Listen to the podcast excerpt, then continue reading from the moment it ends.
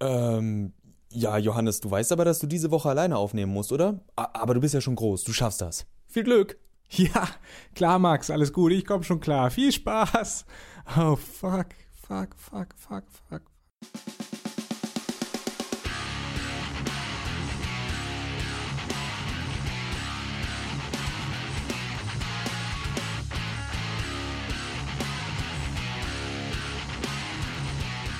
Hallo und herzlich willkommen zu einer neuen Ausgabe Mehrspieler, dem Podcast über Videospiele auf daran geht die Welt zugrunde.de und auf Robots and Dragons.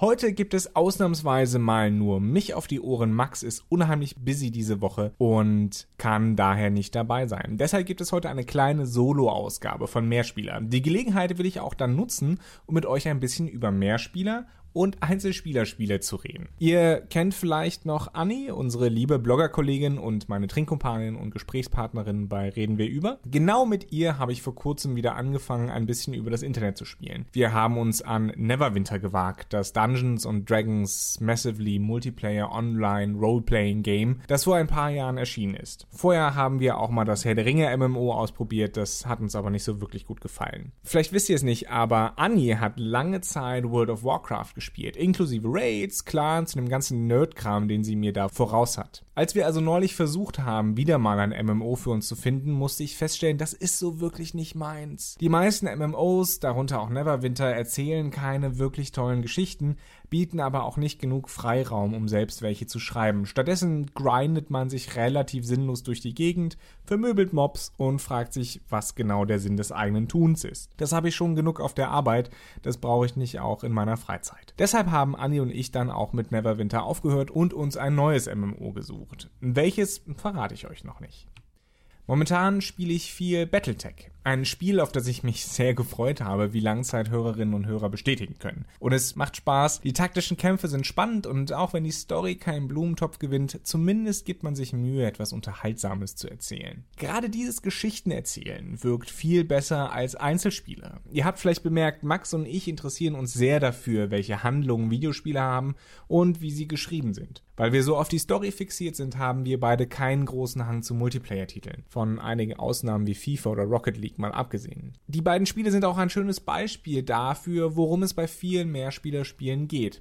Wettkampf, das Messen mit anderen. Das ist cool und spaßig. Max und ich machen schließlich keinen Hehl aus unserer Begeisterung für Rocket League. Nur fesselt das Ganze maximal eine Stunde, vielleicht zwei und auch nur so lange, wie wir nicht immer haushoch verlieren. Was durchaus vorkommen kann, wir sind schließlich alles andere als gut. Aber Videospiele sind nicht nur ein wunderbarer Zeitvertreib.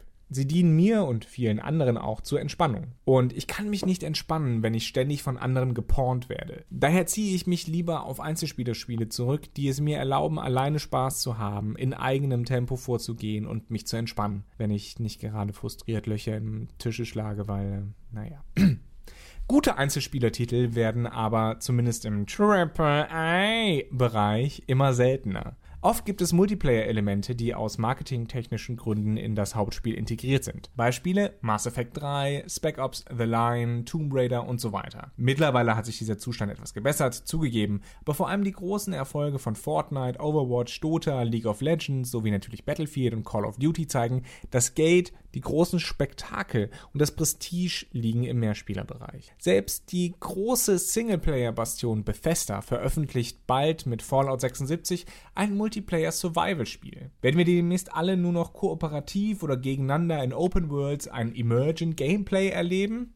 Spiele wie Zelda Breath of the Wild zeigen allerdings, dedizierte Einzelspieler-Games können großen Erfolg haben, können sich am Markt behaupten und Konsolen verkaufen. Auch die Erfolge von God of War und Wolfenstein zeigen, Einzelspieler-Spiele sind keine Nische, sondern nachgefragt. Das Problem allerdings, sie sind noch viel mehr abhängig vom Anfangserfolg, von hohen Verkaufszahlen, denn abgesehen von Download-Inhalten lassen sie sich zum Glück nicht wirklich monetarisieren. Es gibt zwar Versuche wie Ingame-Shops oder Lootboxen in Titeln wie Shadows of War oder Deus Ex Mankind Divided, aber diese Spiele haben viel Kritik dafür eingefahren und es ist fraglich, wie viel Geld über diese Wege tatsächlich in die Kassen der Publisher geflossen ist. Daher sollen Einzelspielertitel viel Spielzeit für ihr Geld bringen, um uns Konsumenten zum Kaufen zu bewegen. More bang for your buck, wie Max sagen würde. Das befeuert den Trend zu Open-World-Titeln. Die wiederum, das haben Max und ich mehrmals hier besprochen, haben das Problem, selten gute Geschichten erzählen zu können. Dabei sind es doch gerade die Geschichten, die einen von MMOs weg in die Arme zu Einzelspielertiteln treiben. Mit einem Multiplayer-Geballer wäre BJ Blazkowicz nicht der emotionale Charakter, zu dem ihn Machine Games haben machen können. Mit wild herumhüpfenden Klonlinks würde Breath of the Wild nur ein Viertel so immersiv sein, wie es als Einzelspielerspiel ist. Und wenn ich bei Battletech gegen andere Spielerinnen oder Spieler mit ihren hochoptimierten Mechs antreten müsste, würde ich wahrscheinlich merken, Kacke, ich bin gar nicht so gut.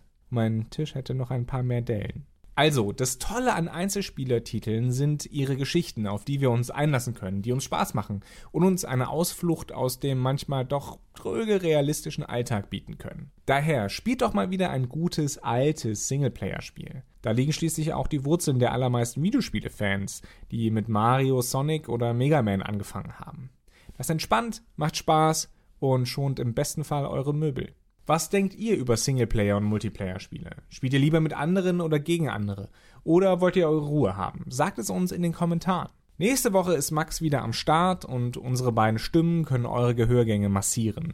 Bis dahin hoffe ich, dass euch die Folge trotzdem gefallen hat und ihr auch nächste Woche einschaltet. Auf Wiederhören.